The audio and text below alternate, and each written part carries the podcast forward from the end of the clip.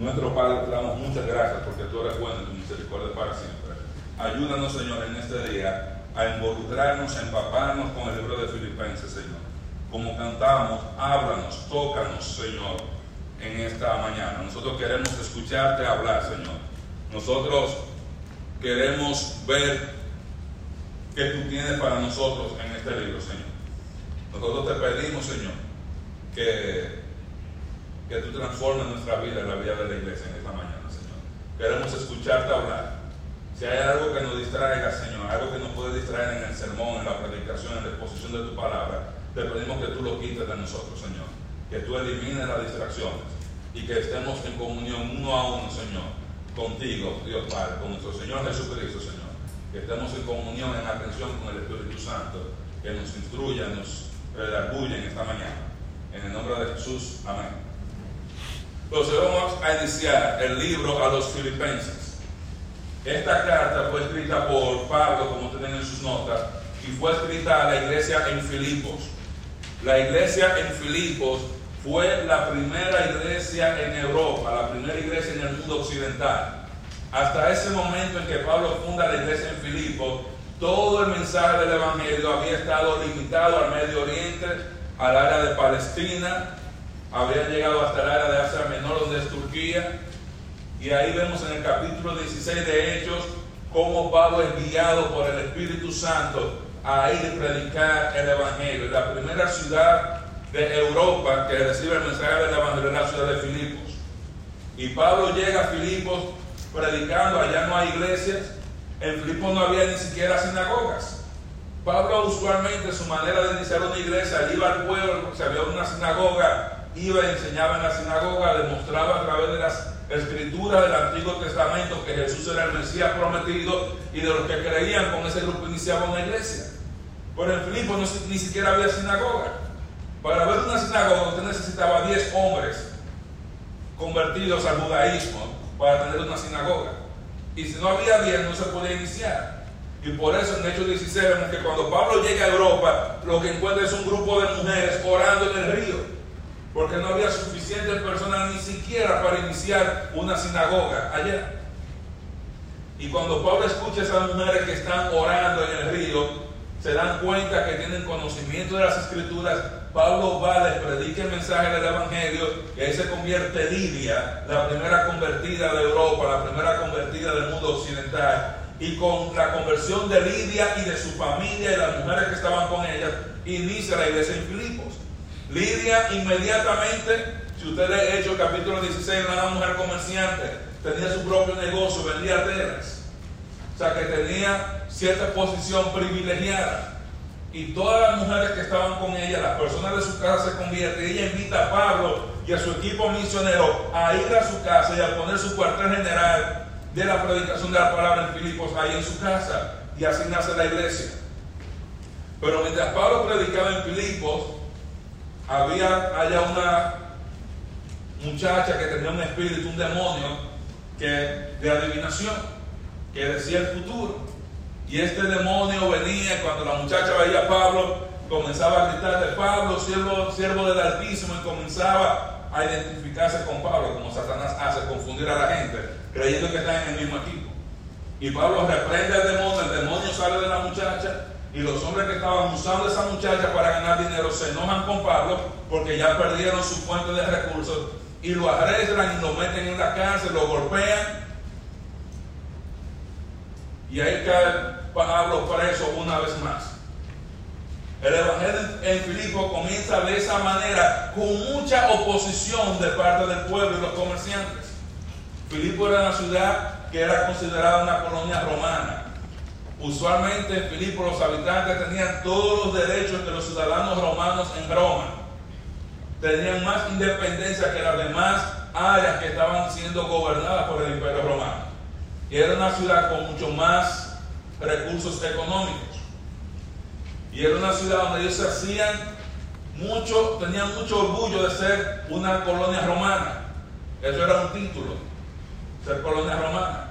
Y por eso le decían a la gente, le sacaban en la cara, yo soy de Filipos, y yo soy de Filipos. Por eso Pablo le dice en los filipenses en un momento, nuestra ciudadanía está en los cielos. O algunos están haciendo alarde de su ciudadanía aquí esa la no están los cielos.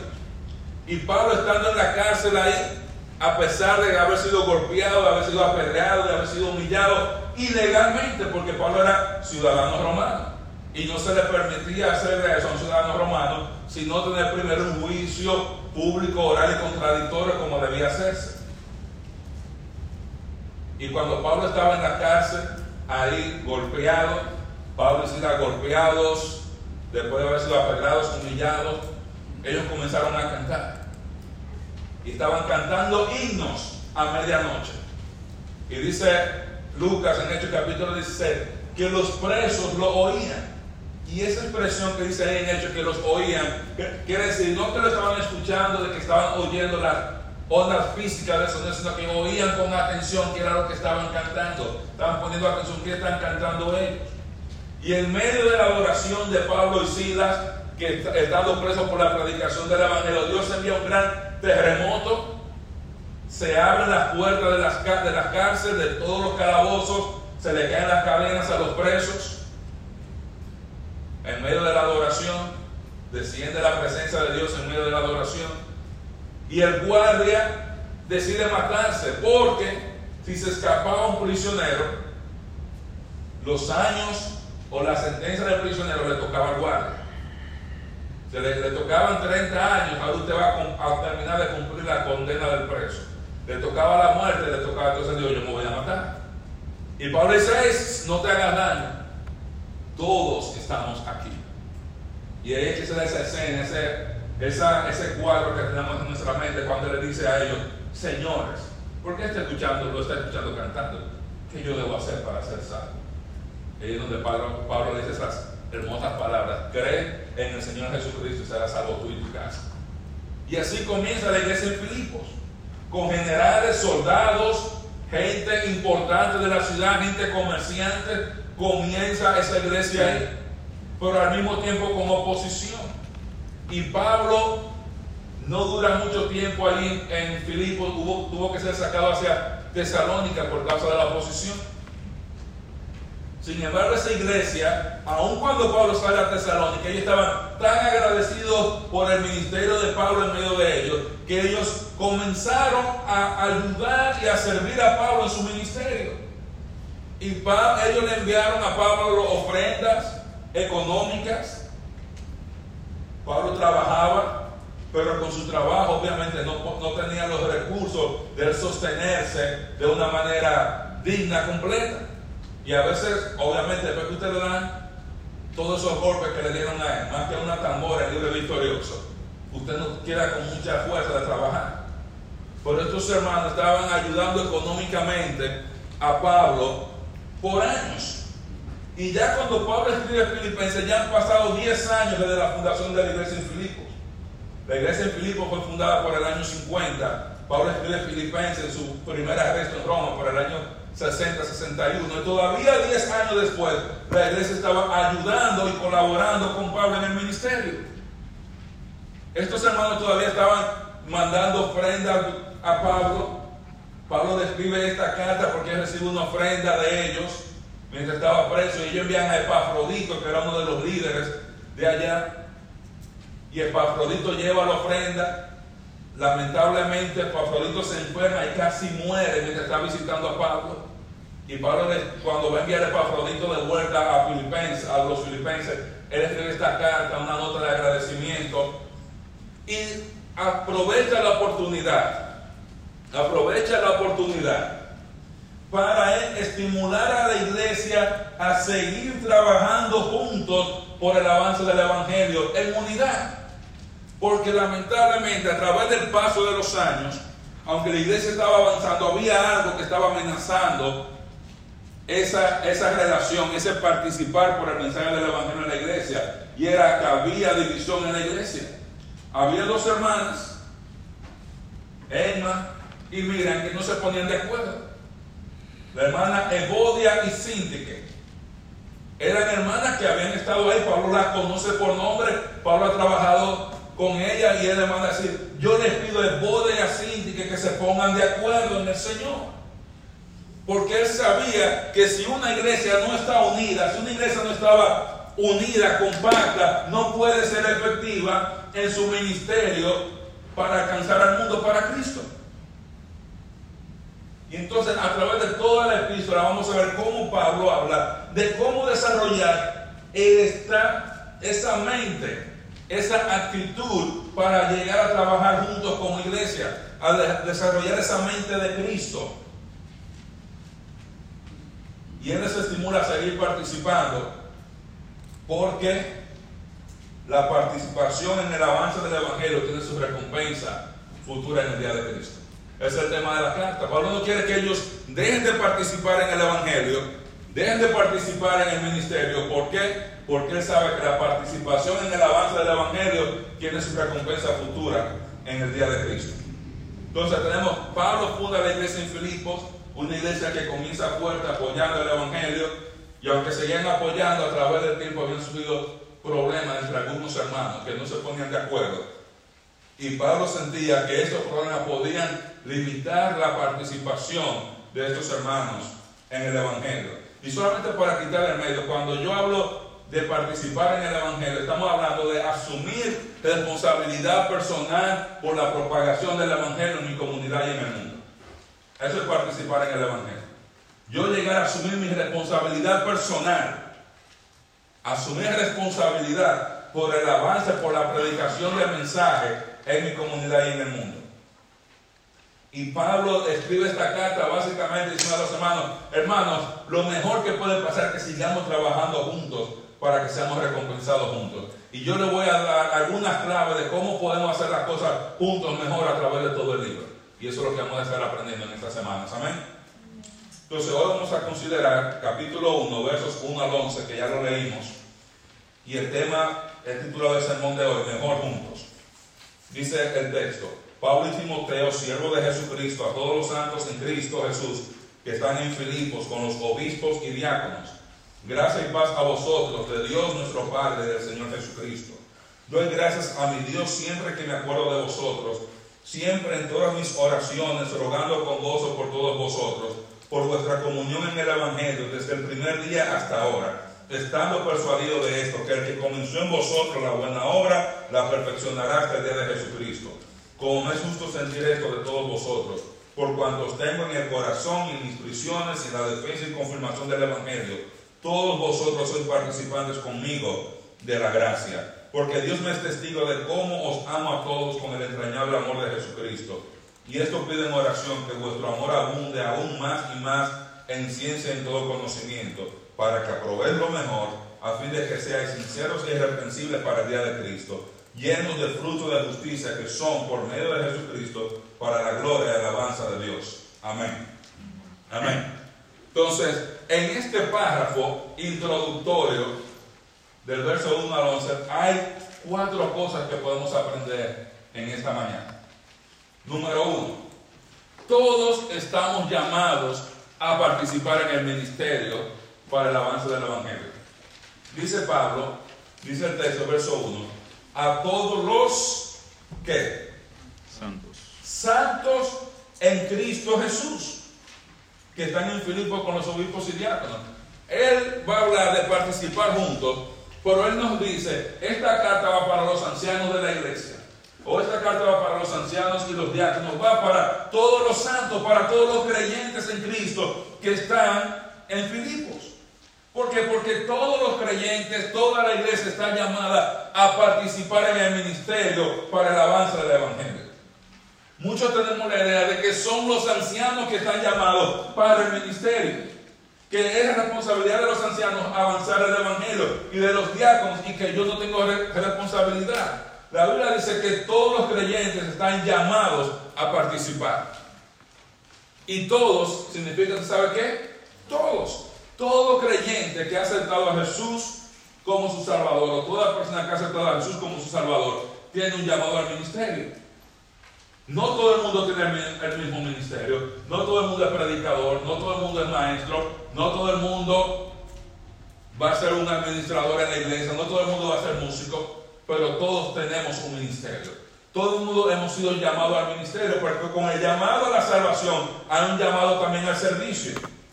Ahora, si usted se da cuenta de algo, ese ministerio está mencionado ahí en Filipenses en el escenario, en el setting, en el trasfondo de la iglesia local. Él dice a todos los santos que están en Filipo, con los ancianos y diáconos. Él está diciendo, todos los creyentes estamos llamados a participar en el ministerio dentro del concepto de la iglesia local. Que yo como creyente he sido llamado al ministerio, pero yo no puedo funcionar como ministerios independientes, Marino Martínez. Marino Martínez predica, canta, toca y hace esto. Llámenos ahora para contrataciones. Mi ministerio tiene que estar dentro del contexto de la iglesia local, donde yo debo estar conectado cuando yo digo con los obispos y diáconos, quiere decir que yo estoy en una iglesia, esta es mi iglesia local, y yo estoy sometido a los ancianos, a los diáconos de esta iglesia, y estoy trabajando junto con este grupo de hermanos para el avance del Evangelio.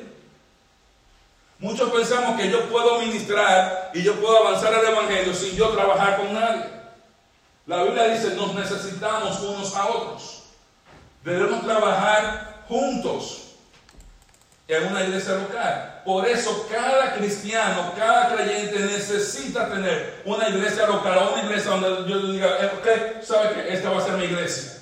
Y de ahora en adelante yo me comprometo contigo, contigo, contigo y contigo a trabajar junto con ustedes para avanzar el mensaje del Evangelio. Imagínense que un hígado se sale del cuerpo y diga, yo voy a trabajar allí porque no me gusta este cuerpo. Un hígado fuera del cuerpo no puede funcionar, ni un riñón, ni un ojo. Asimismo, ningún cristiano va a ser efectivo fuera de una iglesia local. Y muchos de nosotros nos llenamos, especialmente aquí en Estados Unidos, donde hay tantos ministerios para eclesiásticos. Y cuando hay ministerios para eclesiásticos, hablando de ministerios que no son parte de la iglesia, pero que se hacen fuera de la iglesia, y muchas veces drenan los recursos de la iglesia porque los hermanos los recursos de la iglesia están usados en ese grupo de campaña para otras cosas para Cristo, aquel trabajo, y las iglesias no están haciendo nada, los recursos allá, y eso está desconectado de la iglesia. Estamos llamados todos a participar en el concepto, en el contexto de la iglesia local, donde yo tengo un grupo de líderes, de hermanos, hermanas con los cuales yo me comprometo. Membresía en la iglesia local significa que yo digo, ¿tú sabes qué? Esta va a ser mi iglesia, ustedes son mis hermanos, hay muchísimos otros hermanos en Cristo, pero esta es mi iglesia local, con ustedes yo me voy a involucrar. Con ustedes yo voy a trabajar cada semana para que el Evangelio avance y progrese. No podemos tener ministerio eficiente fuera del contexto de la iglesia local.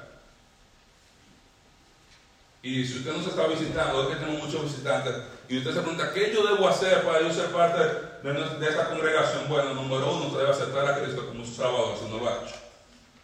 Y número dos, si usted entiende que el Espíritu Santo, después de haber entendido la doctrina, la filosofía del ministerio de la iglesia, que Dios quiere que usted se une y participe en esta iglesia, bienvenido. Usted se acerca con algunos de nosotros. Pero todos los creyentes estamos llamados y yo tengo una pregunta aquí para los hermanos de nuestra congregación. ¿En qué ministerio estás tú participando de manera regular? ¿En qué área tú estás sirviendo con tus hermanos de la iglesia de manera regular? Porque tú has sido llamado al ministerio. ¿En qué área? Todos hemos sido llamados. Y si tú dices, bueno, yo no estoy participando en una, la pregunta es, ¿qué te está impidiendo participar? Algunos de nosotros que no participamos en el ministerio por ignorancia. Yo no sé qué hacer. ¿Sabe qué? Usted se acerca a uno de los líderes de la iglesia y lo ayudamos a encontrar su lugar en el ministerio. Algunos no estamos en el ministerio porque en un momento yo me enojé con un hermano. Y yo me enojé con Junior. Le digo, yo no voy a tocar porque si Junior está ahí, yo no toco con Junior, yo no trabajo con Junior. Algunos somos tenemos rencor de alguien. Entonces tenemos que perdonar. Algunos quizás no, no estamos sirviendo, quizás porque hay pecado en nuestra vida. es necesario entonces que usted venga y confiese su pecado delante del Señor. ¿Cuándo? Hágalo Señor, estos son mis pecados, este, este y este. Perdóname. Y Él está listo para perdonarte. Dios tiene más deseo de perdonar tu pecado que tú, de que Él te perdone. Él está esperando que confesemos nuestros pecados.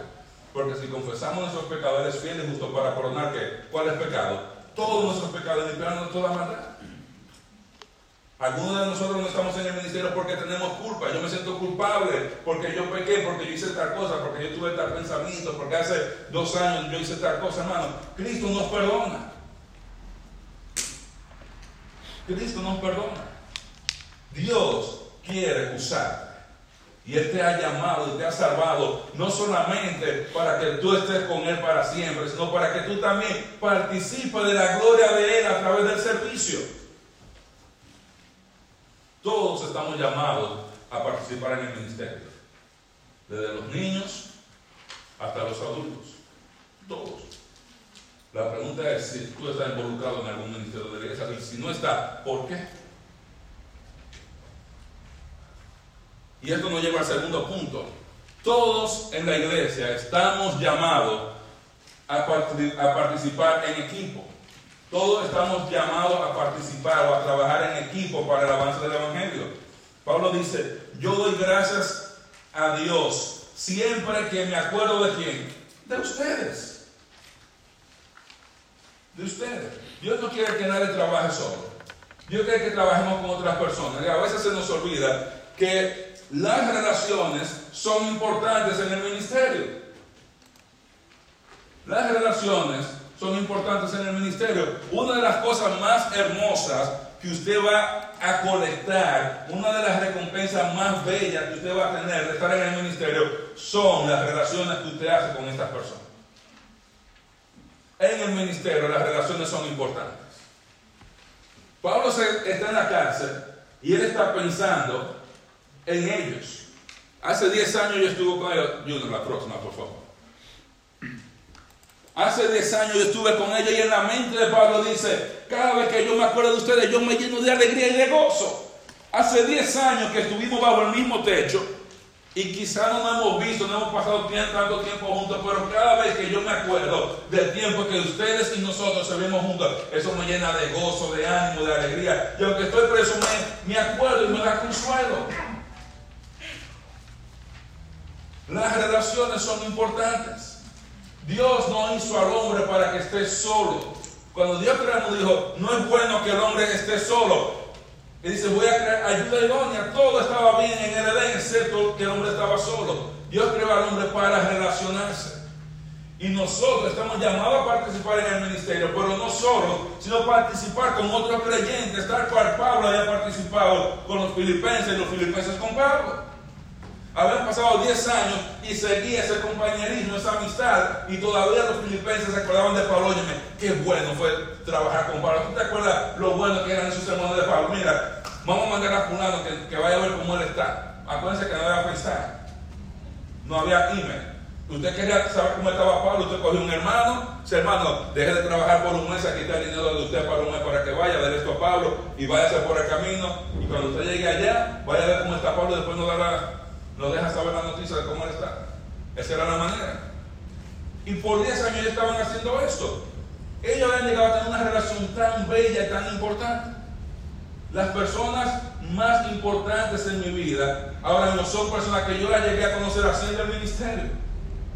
Yo recuerdo el hermano Lorenzo Paul.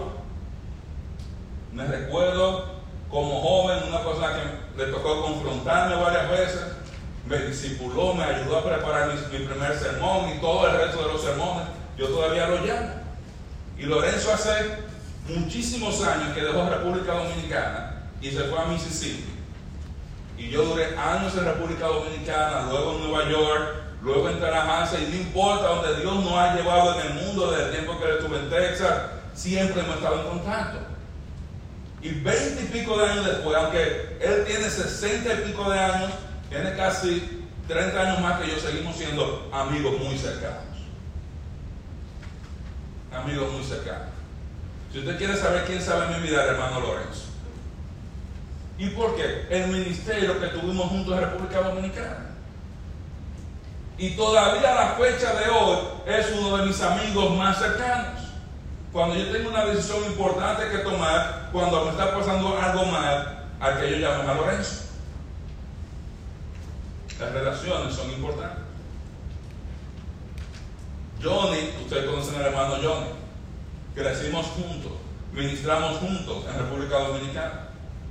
Y muchos años después hablamos, nos ponemos de acuerdo. Y dice, voy a coger para allá para estar contigo. Y se muda para acá. Aunque me lo engañaron los hermanos de aquí, de los otros pastores, me le tiraron ese muerto ahí bien. Entonces, hermana Wendy, teníamos la célula del estudio que yo dije que estaba en la casa de la hermana Wendy. Y ella viene y visita y dice, ¿no sabes qué? Voy a coger para allá también, para atrás, me voy a mudar para atrás. Relaciones. Relaciones. Usted quiere hacer relaciones buenas en la iglesia, ¿usted sabe qué? Éntrese en un ministerio. El otro domingo estábamos en mi casa, el grupo de los músicos, y pasamos un tiempo tan bueno, tan bonito, ahí, comiendo, viendo películas, relajando, etcétera, etcétera. Pues estamos cada domingo juntos, nos vemos, estamos en la semana, vamos a hacer esta canción, se la aprendieron, nos equivocamos juntos, hacemos los toyos juntos, y las cosas que hacemos las hacemos juntos también. Y esas relaciones van a durar mucho más allá, aún después que muchos de nosotros no estemos tocando. Ningún músico toca para siempre. Pero siempre nos vamos a acá. ¿Tú te acuerdas cuando cantamos aquella canción? ¿Te acuerdas cuando fuimos a tocar aquel lugar? ¿Te acuerdas cuando hicimos Noche de Paz en merengue? Las relaciones son importantes. Son importantes. Por eso usted necesita conectarse con otros para hacer el ministerio. Y aparte de las relaciones que son importantes para poder trabajar en equipo, lo segundo que es importante es para ver la consistencia en el ministerio. Dice, doy gracias a mi Dios siempre que me acuerdo de vosotros en todas mis oraciones, rogando con gozo por todos vosotros, por vuestra comunión en el Evangelio, desde el primer día hasta ahora. Si queremos trabajar en equipo, tenemos que hacer dos cosas. Tenemos que tener buenas relaciones con nuestros hermanos. Y lo segundo, tenemos que aprender a ser consistentes en nuestro ministerio. ¿En qué área usted cree que debemos trabajar más nosotros como iglesia?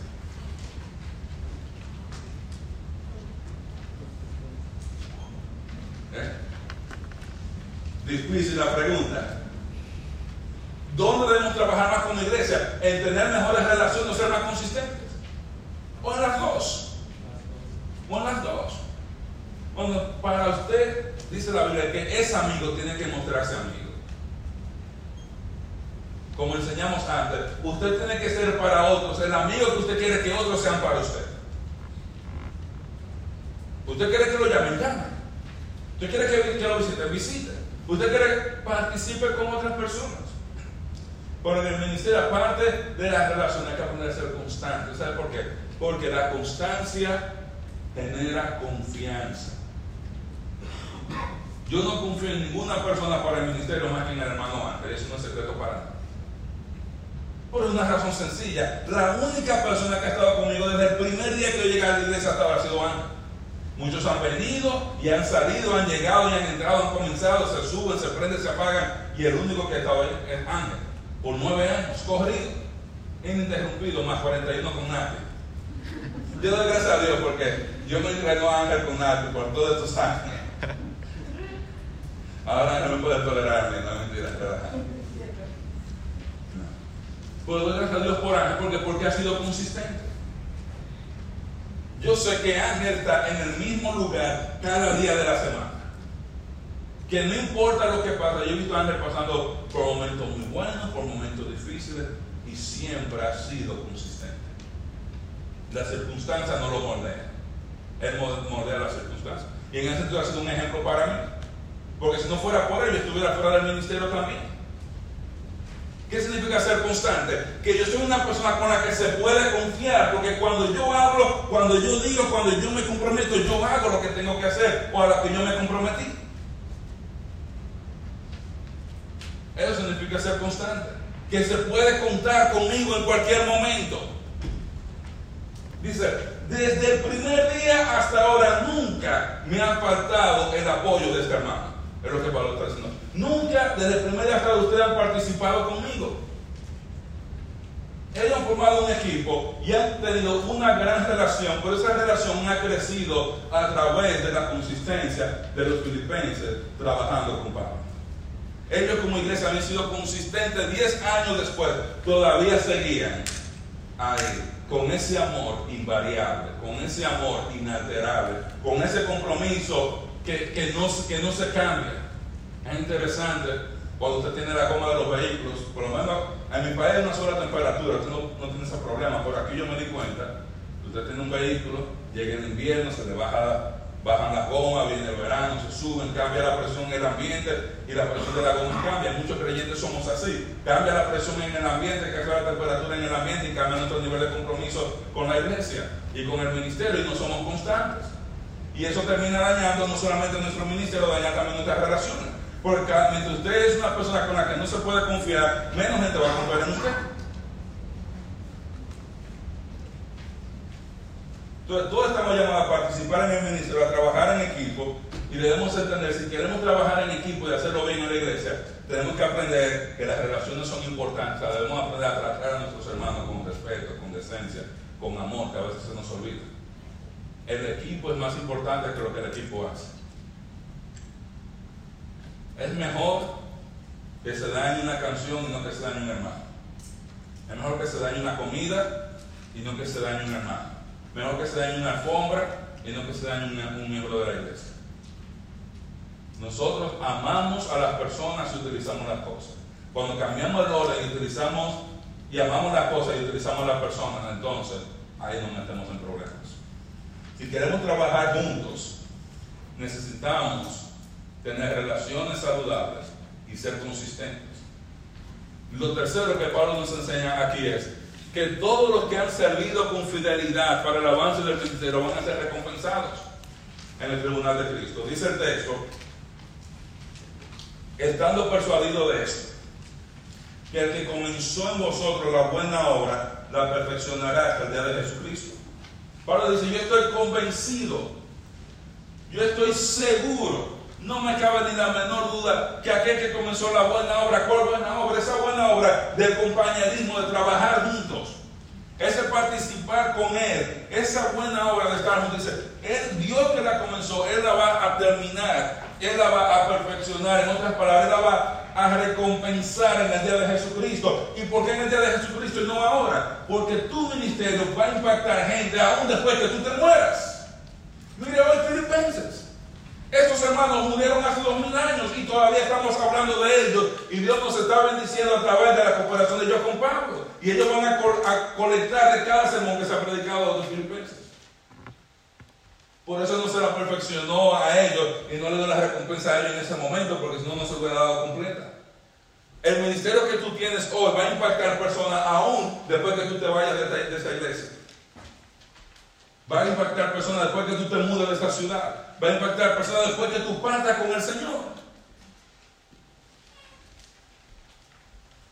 ¿Cuántos de nosotros no estamos aquí por el ministerio y le agradecemos al Señor la obra de alguien, de algún hermano que fue de bendición para nosotros y que no estaba con nosotros? Ya sea un hermano de la iglesia que se fue, que se mudó o que partió con el Señor. Cuando yo estoy viendo y estoy predicando aquí y estoy enseñando, yo puedo llegar a impactar a Junior de cierta manera. Quién sabe si Junior más adelante va, a decir, tú sabes que yo voy a entrar al ministerio, yo voy a hacer tal cosa. Y yo me voy a morir, Junior va a estar ministrando y discipulando a otras personas. A mí me toca un por ciento de todo eso que Junior está haciendo. Pero ¿qué pasa? Al hermano Lorenzo le toca otro por ciento por haber trabajado conmigo. A Ángel le toca otro por ciento por ayudarme a ayudarme a renunciar de la iglesia cada, cada dos semanas, como yo he estado por muchos años. Y a la persona que discipuló a Lorenzo le toca otro por ciento. O sea que el ministerio que tú y yo hacemos hoy tiene impacto eterno.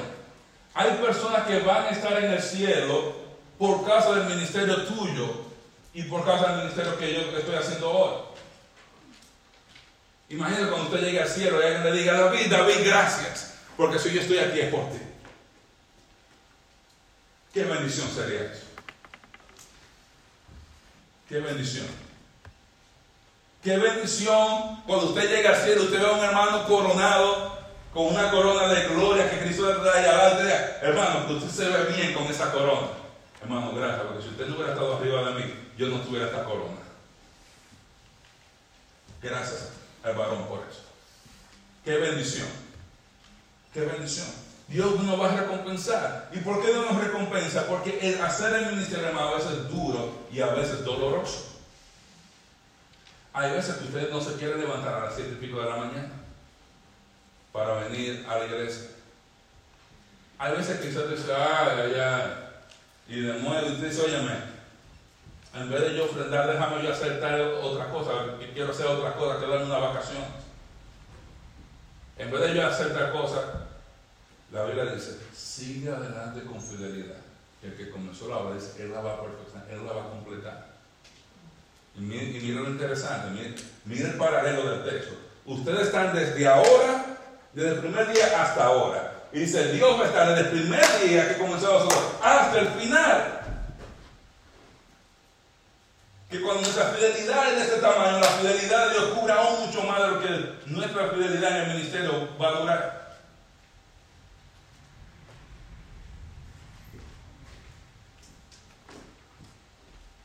Por eso, mis hermanos, el deseo de cada uno de nosotros debiera ser, Señor, yo quiero ser parte de una iglesia local, e involucrarme en el ministerio de la iglesia y llegar a formar parte del grupo que ayuda a alcanzar a aquello, del grupo que llega a alcanzar a Thomas, del grupo que llega a alcanzar a Tallahassee, del grupo que llega a hacer esto, etcétera, etcétera, etcétera, para estar recompensado. Y cuando Cristo venga y nos paremos delante de Él, que pueda decir, Hugo, buen siervo y fiel. En lo poco has sido fiel, en lo mucho te pondré, entra en el gozo de tu Señor. Yo así, José, yo me acuerdo lo difícil que fue para ti con Junior ahí en el grupo. Y tú seguiste en la iglesia, tú seguiste así. Y viene y lo recompensa. El deseo de, la meta en la vida cristiana es llegar a estar aprobado por Cristo en el tribunal de Cristo. Ese día de Cristo que dice ahí, ese día de Jesucristo es el día del tribunal de Cristo.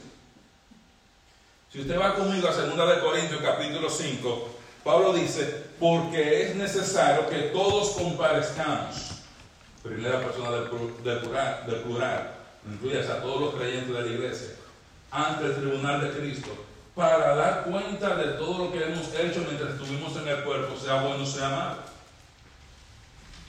Entonces, todos los creyentes en el tribunal de Cristo no es para decidir si tú vas al cielo o al infierno. La decisión si tú vas al cielo o al infierno, el día que tú aceptaste a Jesucristo, ya, esa se, acabó la discusión, tú vas a aparecer, usted sabe. Por es para determinar qué tantas recompensas tú vas a tener. Es para determinar si tú vas a estar sobre 10 ciudades, sobre 5 ciudades, sobre una ciudad, o sea, te van a dejar vivir en la ciudad de otro es para determinar si tú vas a vivir en downtown Jerusalén o si tú vas a vivir en downtown El Salvador City. Pupusa City. En la ciudad de William.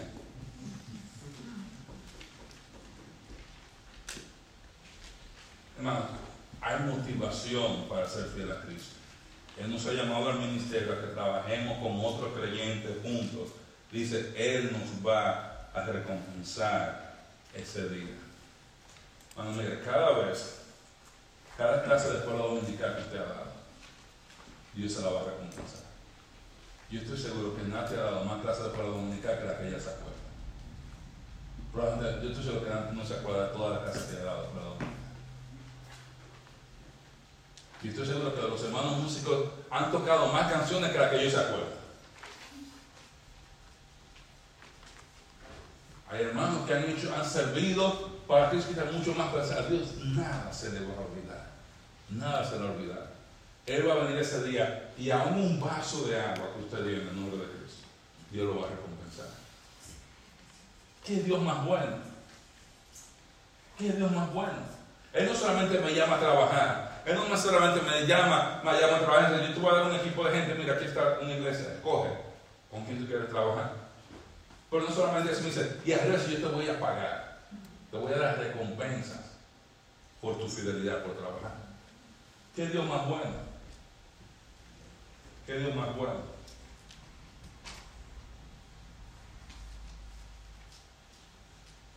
Dice Pablo, como me sus santidad sobre todos vosotros, por cuando os tengo en el corazón, en mis prisiones y en la defensa y confirmación del Evangelio, todos vosotros sois participantes conmigo de la gracia. Y ahí hay un par de cosas que quiero notar en ese versículo. Todos los que participan son los que van a ser recompensados. Y estos hermanos, ellos no, ellos no salieron todos a predicar con Pablo. Ellos siguieron su vida normal en Filipos, pero ellos apoyaron económicamente a Pablo para que hiciera el ministerio. Y ellos apoyaron emocionalmente a Pablo. Alguien mencionaba acerca de, de las emociones, las dificultades. Y es interesante que Pablo menciona cuatro áreas aquí. Si usted puede en el verso 7, dice, los tengo a ustedes en el corazón, hablando del apoyo emocional que él había recibido de ellos. En mis prisiones, hablando de los dolores y los problemas que él había tenido en sus tribulaciones personales. En la defensa del Evangelio, en cuanto a enfrentar la oposición a que se predique el mensaje. Y la confirmación del Evangelio en cuanto a las oportunidades para predicar el Evangelio aun cuando no hay oposición. Estaban, participando, ministrando a Pablo en diferentes áreas. Estaban ministrando a Pablo emocionalmente, lo tenían en el corazón. Es sentir el apoyo de ellos en el corazón, no solamente intelectual. Porque a veces sí, yo sé que, yo puedo contar con fulano, pero usted no lo siente. Usted no le ha pasado. Yo sé que yo puedo contar, pero usted no lo siente. Porque Pablo podía percibir ya había recibido ese apoyo emocional. Había recibido apoyo en sus prisiones, en sus tribulaciones, en los problemas que él estaba había sentido el apoyo de ellos. Y también en la parte activa del ministerio, no solamente cuando ellos le estaban ministrando a él, ayudando a que él siguiera adelante, sino también cuando él estaba haciendo el ministerio, tanto predicando como defendiendo el ministerio, ellos estuvieron ahí con él. Y son áreas en las cuales usted y yo podemos involucrarnos. Usted puede involucrarse apoyando personas que están predicando el Evangelio, apoyarlos emocionalmente, apoyarlos en sus diferentes dificultades en la vida, y en la defensa, en la predicación de la evangelio, todos son participantes de la gracia. Y como han participado de expandir la gracia, de predicar, como han sido participantes de la gracia y del sufrimiento, van a participar de la recompensa. De la recompensa que Pablo va a tener a los filipenses, Dios lo va a recompensar por el apoyo que ellos dieron al, ministerio de Pablo por haber participado en avanzar el mensaje del Evangelio a través de toda Europa como pasó por causa del apoyo de ellos. ¿Tiene sentido?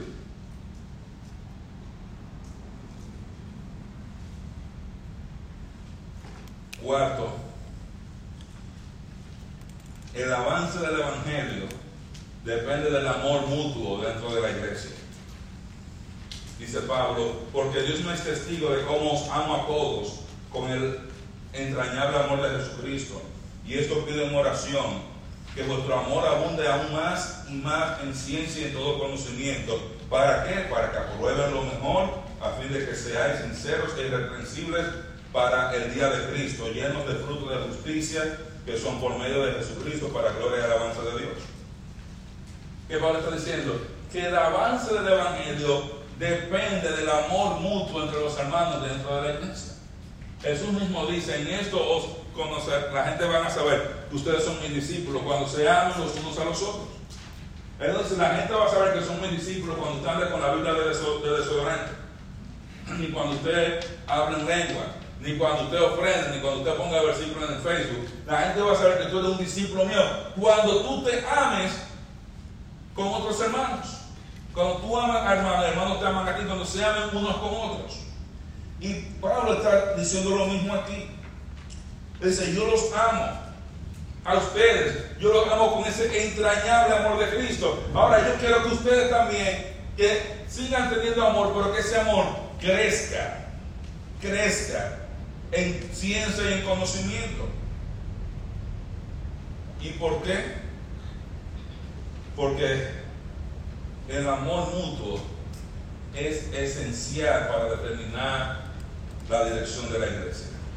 El amor mutuo es esencial. Dice, yo creo que ese amor no se ha basado solamente en emociones, sino también en conocimiento y en ciencia, que ese amor esté en consonancia con la sabiduría de Dios revelada en las Escrituras.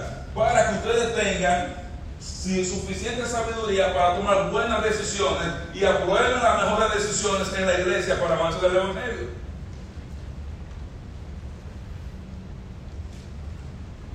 ¿Por qué es importante el amor mutuo? Porque cuando estamos tomando decisiones para el ministerio, si hay una decisión que no es amorosa, la iglesia no debe tomar. A veces los ancianos nos juntamos y hay temas difíciles que discutir. Y muchas veces usted tiene la, que tomar la decisión, usted simplemente coge el puño y baja la pesada al hermano o a la congregación. O hay veces que usted simplemente trata al hermano con amor y trata una vez más. Usted puede decir, ¿qué me importa lo que haga el fulano? Ya yo hago lo que a mí me dé la gana. y yo me pasa tengo esa tentación todos los días. Pero la Biblia dice, el amor mutuo es importante. Porque las decisiones que cuando nosotros como iglesia nos ponemos de acuerdo, debemos hacerlo con amor. Yo amo a mi hermano, Ángel, Ángel me ama a mí, tomamos decisiones basadas en el amor. Yo confío en que Ángel no va a tomar una decisión que me haga daño a mí. Y Ángel puede confiar que yo no voy a tomar una decisión que le haga daño a él. Ese amor entre los hermanos es importante. Si decidimos como iglesia, saben qué? Eh, la meta es alcanzar a Keiro para Cristo, o a Thomasville para Cristo, o a Tallahassee, o tener un grupo de tal cosa, de tal ministerio. Padre Señor, yo pido que ese amor de ustedes tenga, sea tan fuerte que ustedes puedan aprobar lo mejor.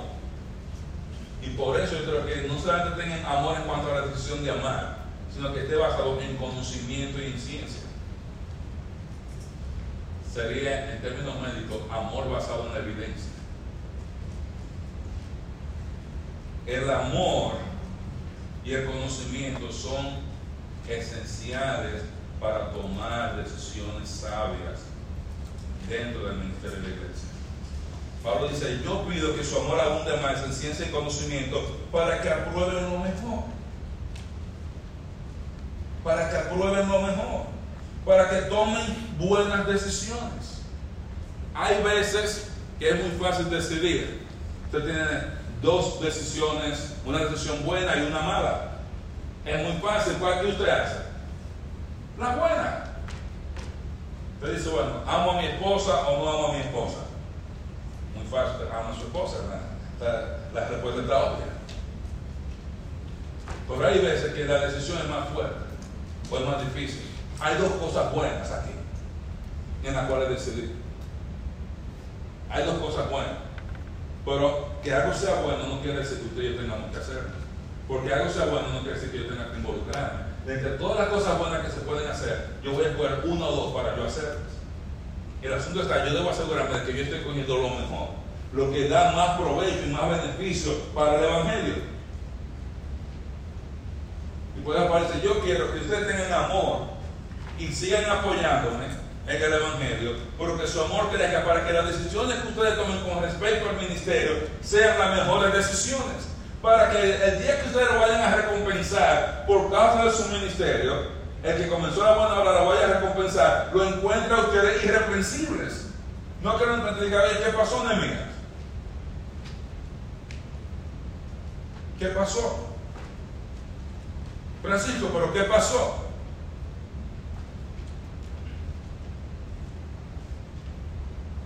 Ese amor basado en conocimiento es importante para tomar decisiones sabias dentro de la iglesia. Es muy importante, muy importante. Porque a veces que estamos en la iglesia, ¿usted cree que las iglesias toman decisiones tontas? ¿Sí o no? ¿Usted cree que hay iglesias que toman decisiones tontas? Sí, hermano.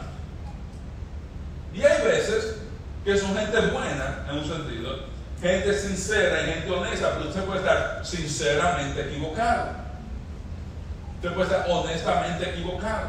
Y usted hacerlo de todo corazón, pero cometió un error de todo corazón.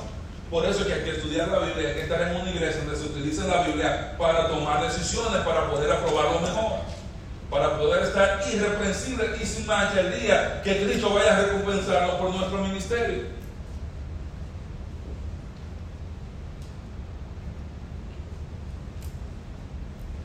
Cuando yo voy a tomar decisiones, mis hermanos, si mi decisión puede dañar a un hermano, significa que usted todavía tiene, tiene coraje para esa decisión, usted no debe tomar esa decisión.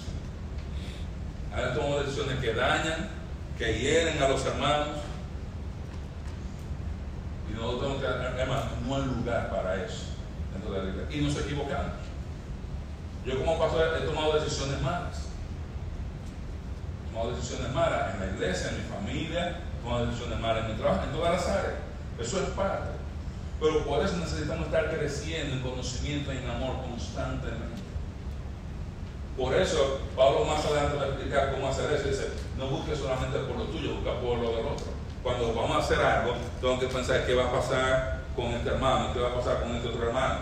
Yo no puedo hacer como hacen los políticos.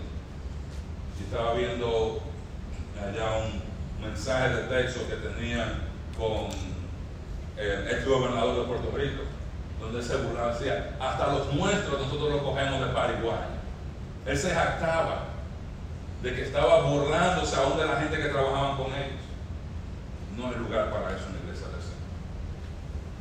En la iglesia del Señor no estamos buscando cada uno por lo nuestro, sino estamos buscando por lo de los demás. ¿Y usted sabe por qué? Porque ese amor mutuo es importante. Porque ese amor mutuo es esencial para desarrollar relaciones fuertes para avanzar el Evangelio aún en la adversidad. Hay veces, mis hermanos, cuando estamos haciendo el ministerio, las cosas van floreciendo. A mí me ha tocado hacer el ministerio donde hay hermanos que te aman, te besan, te abrazan y te dicen, hermano, venga, yo lo llevo a comer, hermano, venga, yo hago esto, hermano, venga, yo traigo. Y tú se sientes, wow, yo me siento el, más añoñado del mundo, tú te sientes en las nubes. Pero hay veces, mis hermanos, que la piña se pone ahí hay veces que usted está pasando en situaciones donde son difíciles, que son duras, y usted sabe que hay que hacerlo por el Señor, pero usted siente que se le acaban las fuerzas, que se le acaban los ánimos. Ese amor entre hermanos es lo que nos ayuda a avanzar más adelante. ¿Sabe por qué? Porque usualmente no nos caemos todos al mismo tiempo. Primero se cae uno y yo venimos, intentamos levantar a ese hermano, lo ayudamos a levantar y seguimos, por más adelante se cae el otro. Y unos con otros nos vamos ayudando a levantar. Bueno, ¿Cuántos de nosotros no hemos hecho alguna vez alguna crisis espiritual? ¿Cuántos de nosotros alguna vez hemos dicho, ¿qué yo estoy haciendo aquí? Yo no quiero oír, yo no quiero, ya que nadie me habla de la iglesia, que nadie me habla más del Señor. Y muchas veces Dios utiliza a un hermano que, que, no está pasando por una crisis como ustedes, pero quizás ya la pasó más más atrás y ese hermano te anima. Ese amor es lo que te ayuda para tú seguir haciendo lo correcto en la adversidad. Vuelvo a poner el ejemplo de Ángel. doy gracias a Dios por Ángel, porque ha sido la persona más constante de que yo inicié mi ministerio aquí. Y a través de todas las dificultades de crisis espirituales que yo he hecho, hay un hermano, un hombre que siempre viene de Ángel. Y le doy gracias a Dios porque si estoy donde estoy en el ministerio es por el cuidado que Ángel ha tenido de mí. Porque cuando yo digo ya, yo estoy harto. Yo estoy harto de que me estén criticando. Yo estoy harto de que esto. Yo estoy harto de que aquella hermana está diciendo por allá. Y de aquel, y de allá yo me voy de aquí, que vayan, que se busquen otro. Y que viene. Y yo no sé cómo él lo hace. Yo no sé cómo él lo hace. Pero al otro día, esto no, no Ángel, voy a predicar Filipenses. Ese libro está muy bueno. Ya. Entonces, en medio de la adversidad, tú y yo necesitamos ese amor, es lo que va a ayudar. Cuando tú y yo estemos en un hoyo, es lo que nos va a sacar para salir adelante. Cuando ya no queremos ministrar, no queremos servir, tú saber ese amor de otros hermanos, es lo que te ayuda.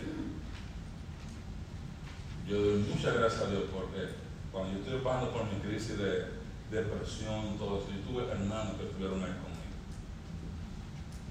tus hermanos que se encargaron de hacerme sentir el amor de Dios en ese momento. En el momento donde yo estaba en crisis económica, que yo, bueno, yo lo que debo hacer es irme a trabajar al hospital los fines de semana, me hago algo de dinero, no estoy tan estresado, etcétera, etcétera. Y he utilizado hermanos que me han dicho, hermano, siga predicando. Que el Señor provee. Ese amor mutuo es importante. Nada puede detener a una iglesia amorosa. Nada. Cuando en la iglesia los bancos son más importantes que la gente, ahí hay problema. Cuando el dinero que se colecta es más importante que los hermanos de la iglesia, ahí hay problema. Cuando el parqueo de la iglesia, cuando el jardín, cuando la ventana es más importante que la gente, ahí hay problema. Pero en una iglesia donde los creyentes salvados por la sangre del Cordero son la prioridad, ahí envía Jehová bendición, dice el Salmo 133. Mirad cuán bueno y cuán delicioso es habitar los hermanos juntos en armonía. Dice, Dios envía una bendición especial a las iglesias amorosas, porque esas iglesias operan más. Imagínense que Ángel y yo comenzáramos a pelearnos ahora. No, Ángel, vamos a hacer esto. Y Ángel dice, no, vamos a hacer, estamos peleando. Quitamos la prioridad de predicar el Evangelio, porque ahora tenemos que ver, gastar toda la energía en este pleito. Los que están con Ángel los que están con marinos, y lo que se decide el pleito, pasan meses, pasan semanas, gente sigue yéndose, muriéndose en Cristo. La iglesia sigue sin hacer los ministerios, toda la iglesia se para, no hay avance, porque toda la energía, todo es reuniones y pleito y pleito. Diferente a cuando hay amor. Y algo importante de desarrollar ese amor, conciencia y con todo conocimiento es que debemos recordar, mis hermanos, que nosotros vamos a dar cuenta de las decisiones que tomamos en el ministerio. Vamos a dar cuenta. Porque todo ese crecer en amor y conocimiento es para aprobar lo mejor, para estar sincero e irreprensible.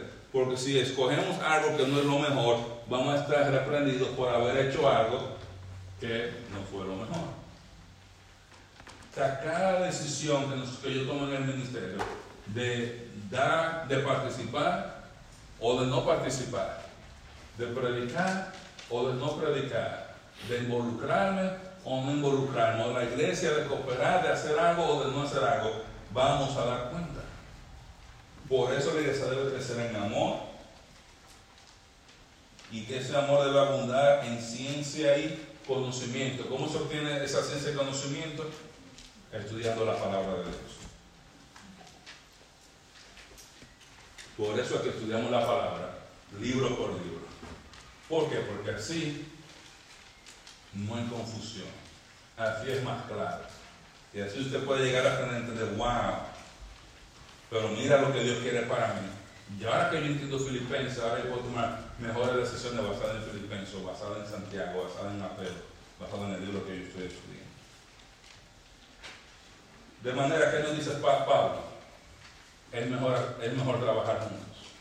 Es mejor juntos. Dios te ha llamado al ministerio, Él quiere que tú tengas un equipo, tú tienes que estar en ese equipo bajo los líderes de la iglesia, los ancianos y los diáconos. Debes aprovechar y hacer relaciones importantes, ser consistente, sabiendo que vas a ser recompensado en el tribunal de Cristo. Y para nosotros seguir avanzando hacia adelante, debemos crecer en amor porque ese amor es esencial para tomar decisiones sabias en la iglesia, porque vamos a dar cuenta de esas decisiones. Amén.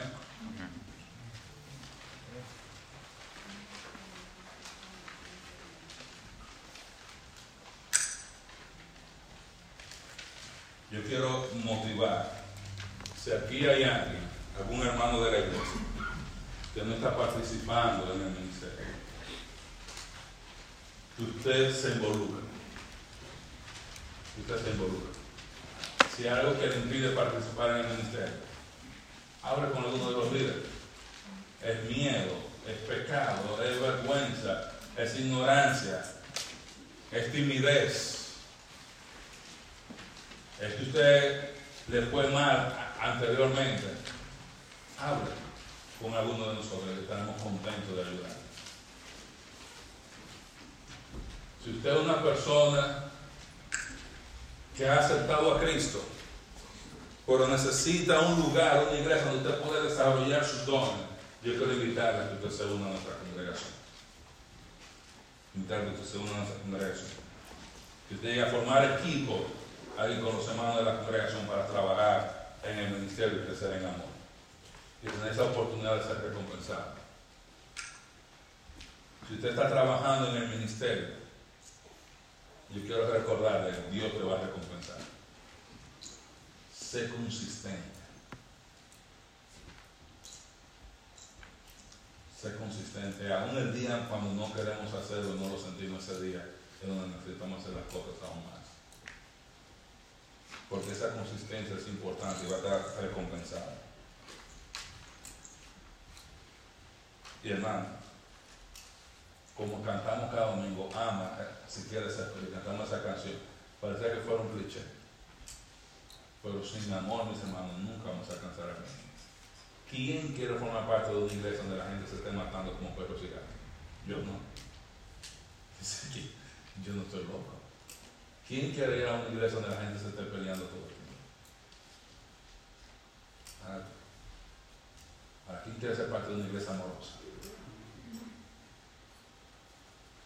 Crezcamos en amor. Y si algo que te está impidiendo amar a tu hermano, hermano, déjelo caer ahora mismo en el nombre del Señor. Vamos a orar.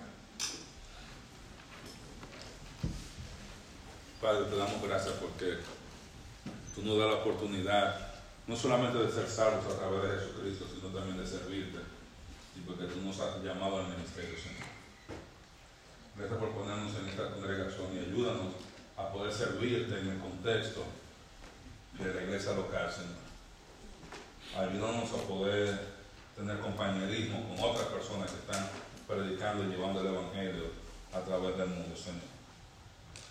Permite, Señor, que podamos ser consistentes y tener buenas relaciones en el ministerio, de manera que estemos recompensados en el tribunal de Cristo. Yo te pido, Señor, también, que a nuestra iglesia, así como Pablo oraba, que el amor de los filipenses creciera en ciencia y conocimiento. Yo te pido que en nuestra congregación crezcamos en amor, en ciencia y en conocimiento, para que aprobemos lo mejor y seamos irreprensibles en el día de Cristo, Señor. Lleno de fruto de justicia. Señor, algunos de nosotros hemos fallado, nos hemos enfriado, hemos dejado el ministerio. Te pido, Señor, que tú nos perdones, que tú nos restaures, que nos uses una vez más. En el nombre de Jesús para terminar